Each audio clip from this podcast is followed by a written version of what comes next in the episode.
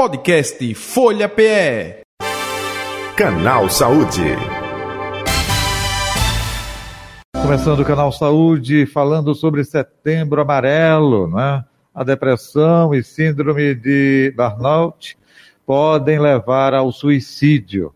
Vamos justamente falar sobre esse assunto, né?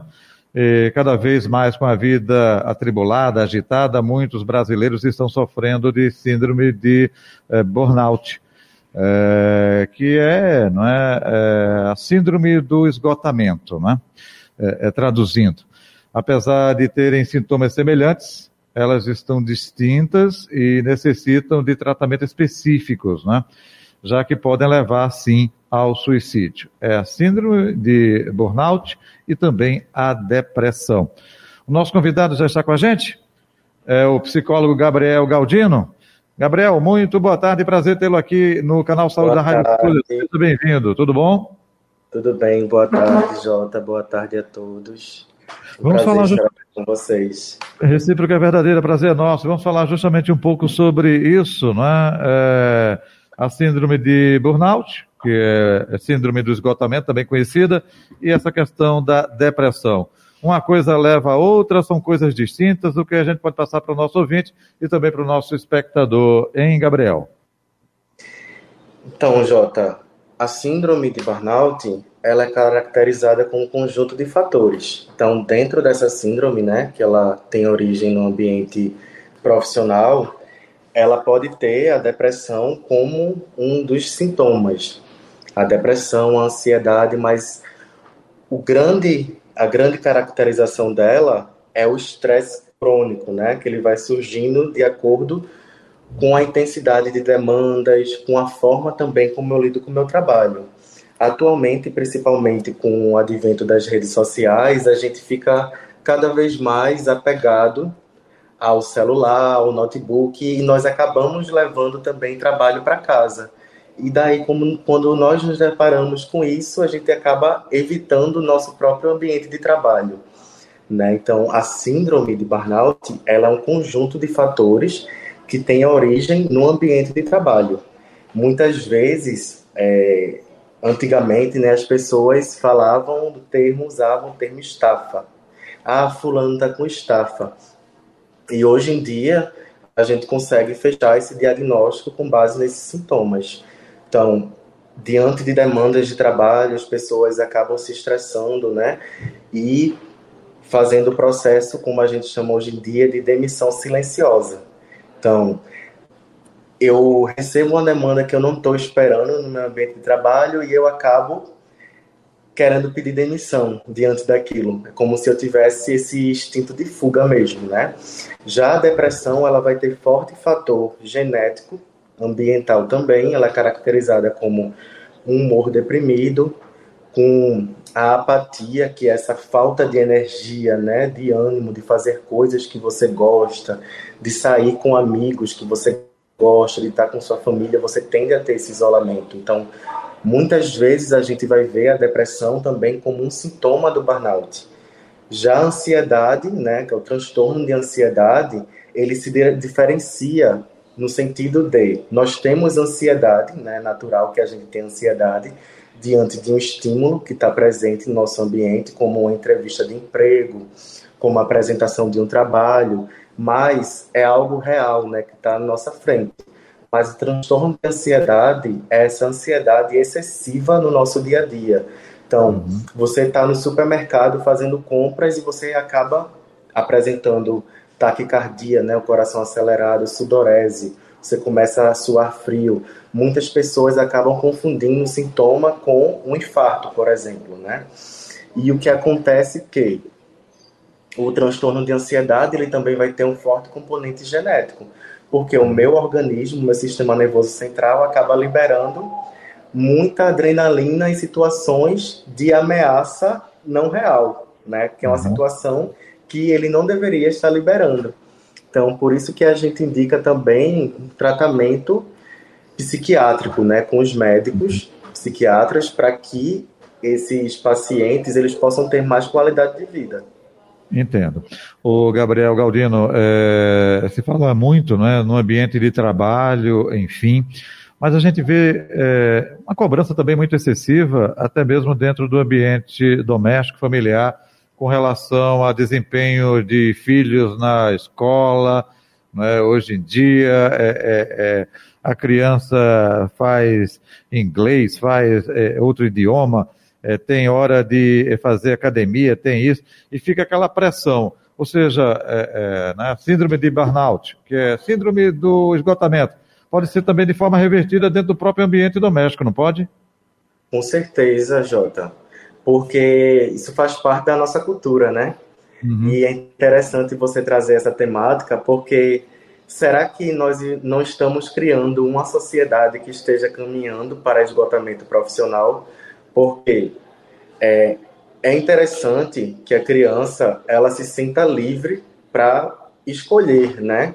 Por exemplo, o meu filho, ele, eu percebo que ele gosta muito de desenhar, ou ele gosta, minha filha gosta de dançar, então, seria interessante que eu matriculasse meu filho, já que ele tem esse, essa aptidão, numa escola de natação ou num balé ou em algo nesse sentido, já porque ele gosta, não por uma obrigação né, social, porque o que parece é que as crianças estão sendo já desde cedo obrigadas a assumir bastante compromisso e deixar de aproveitar essas etapas, nessas né, fases uhum. do desenvolvimento.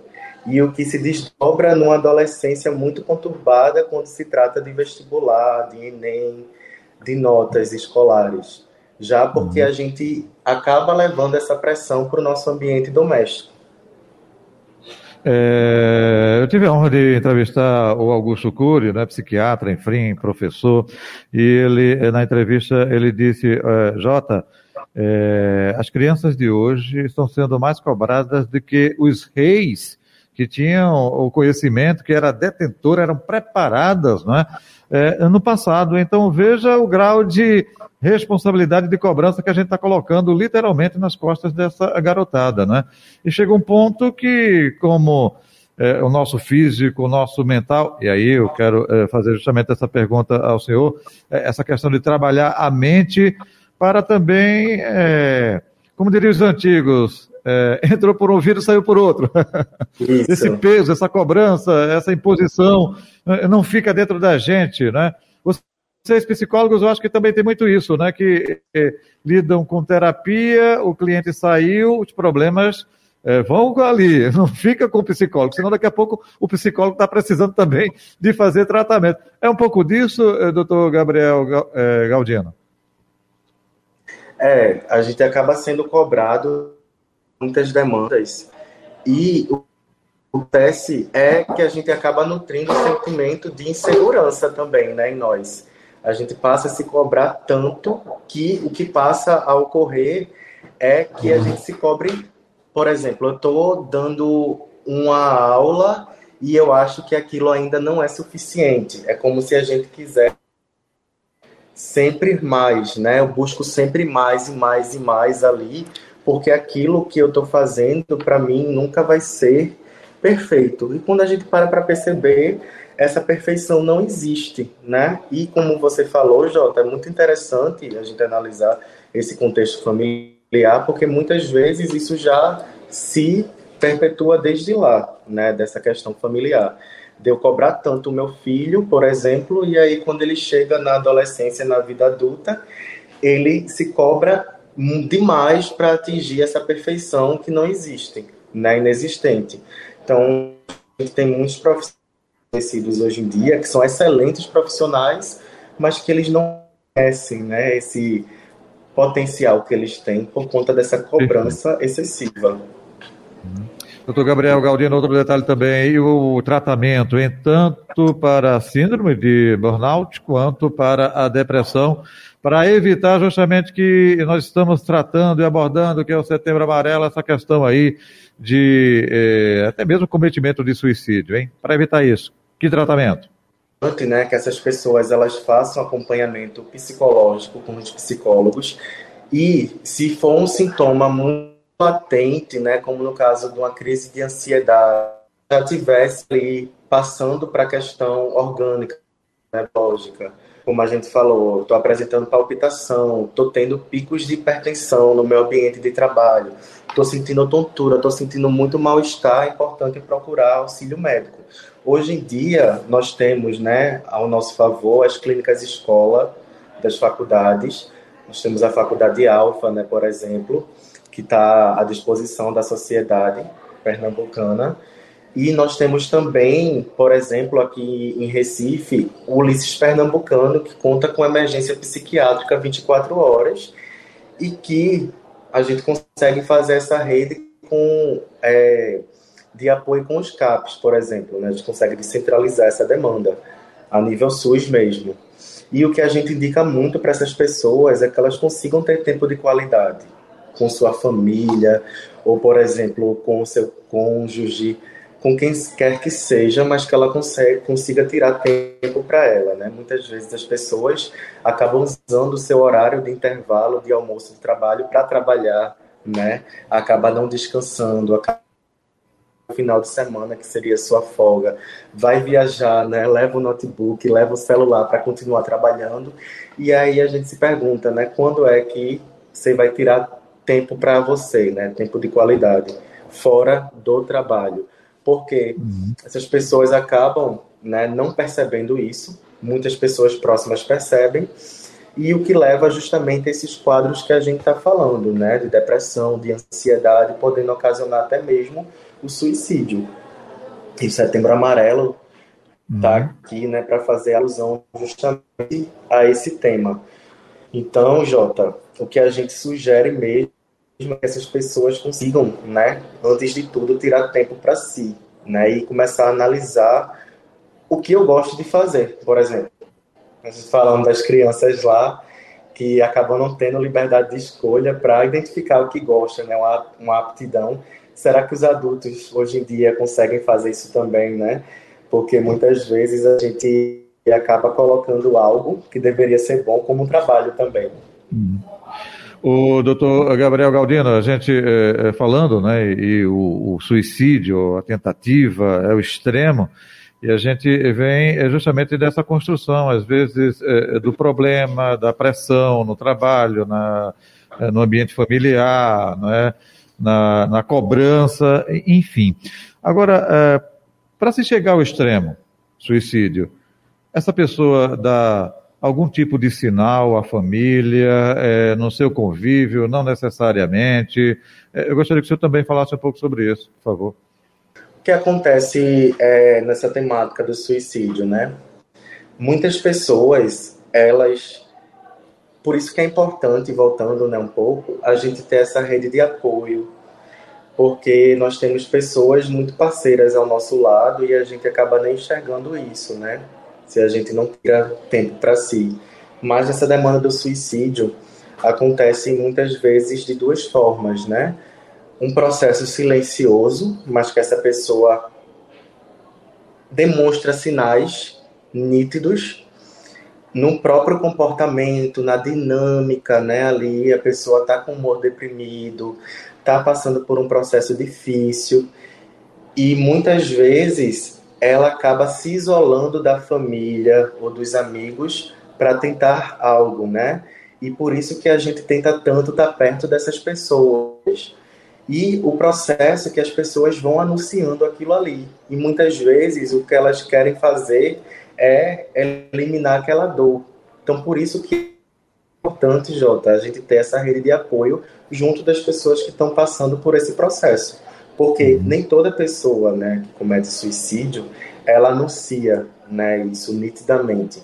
Muitas pessoas tentam fazer isso de forma silenciosa. E essas pessoas precisam, né, de pessoas próximas que não julguem, né? Muitas vezes as pessoas dizem, ah, eu não sei o que fazer, mas só de você escutar aquilo ali e não julgar já é de extrema importância. Porque o que acontece de forma mesmo cultural, né, na estrutura da nossa sociedade, é que as pessoas é, façam julgamento sobre isso, né, muitas vezes usando a religião, usando o preconceito, né, com estigma em saúde mental, estigmatizando, né, com preconceito a questão da depressão, da ansiedade, e isso acaba impactando mais ainda essa pessoa. Então, você tem que entender que ela está passando por um processo difícil e que o que você está vendo aí, por exemplo, no estúdio, eu não estou vendo aqui e vice-versa, né? As pessoas, elas enxergam a vida de um ângulo diferente, todas elas. E a gente tem que respeitar isso e muitas vezes mais escutar do que falar, né? E agir uhum. também. O uh, doutor Gabriel, então a família eh, também deve ser trabalhada, preparada, não é? Porque eh, se, a, se, essa família pode apoiar, ajudar, com essa cobrança, com essa falta de respeito com a própria pessoa, pode também ser um agravante, não pode? Pode ser até um peso para que ela tome uma atitude até mesmo do desespero do suicídio. É, é isso, né? Exato, por isso que a gente diz, né, que a questão do suicídio envolve muito, na maioria das vezes, duas formas. Muitas pessoas elas não comunicam justamente por medo desse, desse preconceito, né, desse uhum. julgamento, porque ela já está passando por um processo tão doloroso e muitas vezes ela já tem medo de se abrir para alguém e sofrer uma violência, porque isso é uma violência também. Ok. Estamos chegando ao final do Canal Saúde, doutor Gabriel Galdino. Mais algum detalhe que o senhor gostaria de acrescentar? Por favor, fique à vontade. É, eu gostaria de acrescentar, Jota, que as pessoas, é, enquanto sociedade, refletissem mais, né? De escutar o próximo. Muitas vezes a gente está estressado, todo mundo passa por um estresse né, no dia a dia mas a gente tem que entender que a pessoa ali não tem nada a ver com isso, né? E a gente acaba, por exemplo, tendo a comunicação muito agressiva no nosso dia a dia e nós não sabemos como aquela pessoa do nosso lado vai reagir àquilo e acaba acontecendo um efeito dominó. Mais importante, né, quando a gente fala de saúde mental, principalmente nas organizações, voltando para o tema do burnout, é que a gente tem uma comunicação nítida, uma comunicação não agressiva, não violenta, né, com a nossa equipe. Ok. Doutor Gabriel Galdino, onde encontrá-lo nas redes sociais ou telefone, fique à vontade. Certo. É, o meu Instagram é arroba psigabrielgaldino e o meu WhatsApp é o 81988996900. É, pode repetir, por favor? O meu Instagram é o Psi Gabriel Galdino. E o meu WhatsApp é o 819-8899-6900. Doutor Gabriel Galdino, muito obrigado aqui com a atenção da Rádio Folha Canal Saúde. Um abraço. Saúde e paz. Tchau, tchau. Tchau, tchau. Igualmente. Está aí o doutor Gabriel Galdino, psicólogo, nosso convidado de hoje do Canal Saúde, que vai ficando por aqui. Podcast Folha PE. Canal Saúde.